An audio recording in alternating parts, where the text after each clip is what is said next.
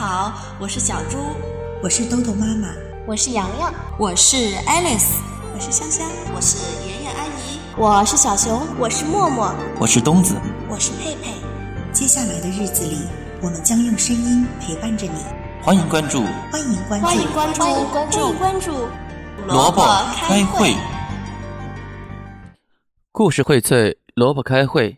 亲爱的小朋友们，大家好，我是东子。今天给大家带来一个神话故事，名字叫做《九色鹿》。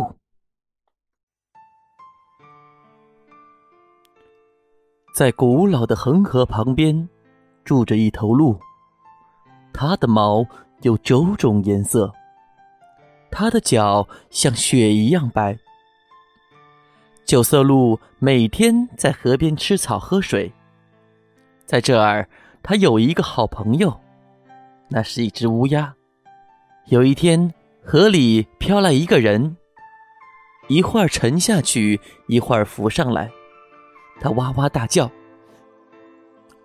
老天，救救我！救救救我！”九色鹿听到了，赶快跑到河边，不顾危险跳进了河里，对那个人说：“快快！”骑到我的背上来，双手抓住我的脚。就这样，九色鹿把那个人给救上了岸。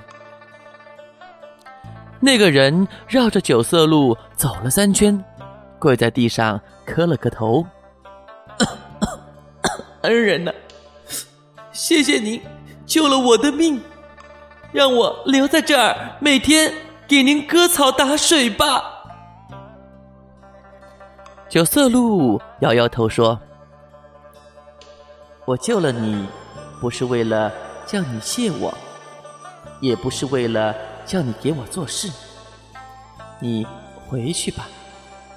只是你不要告诉别人我住在这儿就行了。好好，一定一定，我无论如何也不会告诉别人的。”说完，那个人就回去了。个国家的王后一天夜里做了个梦，梦见一头鹿。它的毛有九种颜色，它的脚像雪一样白。她醒来后对国王说：“我要九色鹿，拿它的皮来做坐垫。您快给我找来，要不我就要死了。”国王告诉全国的老百姓。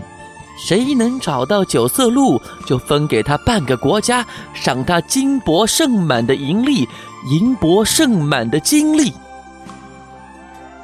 可是，谁也没见到过九色鹿，谁也不知道九色鹿在哪儿。只有一个人，就是九色鹿救的那个人知道。他想：“嗯，这下可好。”我可以有金帛盛满的银粒，银帛盛满的金粒，还能分到半个国家呢。于是他跑到王宫去，向国王禀告：“禀告国王，我知道九色鹿在哪里，您带上兵马跟我去捉它吧。”国王听了很高兴，立刻坐上了车子，带上了兵马，跟着那个人。一直朝恒河边跑去。九色鹿正伏在地上打瞌睡，他的好朋友，也就是那只乌鸦，站在树枝上，看见远远的奔来一队军马，就急忙飞到九色鹿头上，用嘴啄了啄他的耳朵，对他说：“哦，快跑，快跑！一队兵马来了，怕是来捉你的呢。”九色鹿站起来，撒开腿就跑。可是已经来不及了，他已经被国王的兵马团团的围住了。国王的士兵拉满了弓，要射九色鹿。九色鹿说：“你们别射我，我自己去见国王，我有话对他说。”九色鹿跑到国王跟前，对国王说：“国王，是谁告诉您我在这儿呢？”国王指着那个人说：“嗯，就是他，九色鹿流着眼泪说：“原来是他，我不顾危险把他从恒河里救了上来。他答应我不告诉别人我住在这儿。”国王听了九色鹿的话，非常的生气，就质问那个人：“九色鹿救了你，你为什么反而要害他呢？”那个人说不出话来。国王叫他的士兵让开一条路，把九色鹿放了，并且下了道命令：以后谁也不许来抓九色鹿。那个人呢？他没有拿金帛盛满的银粒和银帛盛满的金粒，也没有分到半个国家。国王叫士兵把他给绑了起来，扔到了。恒河里去了。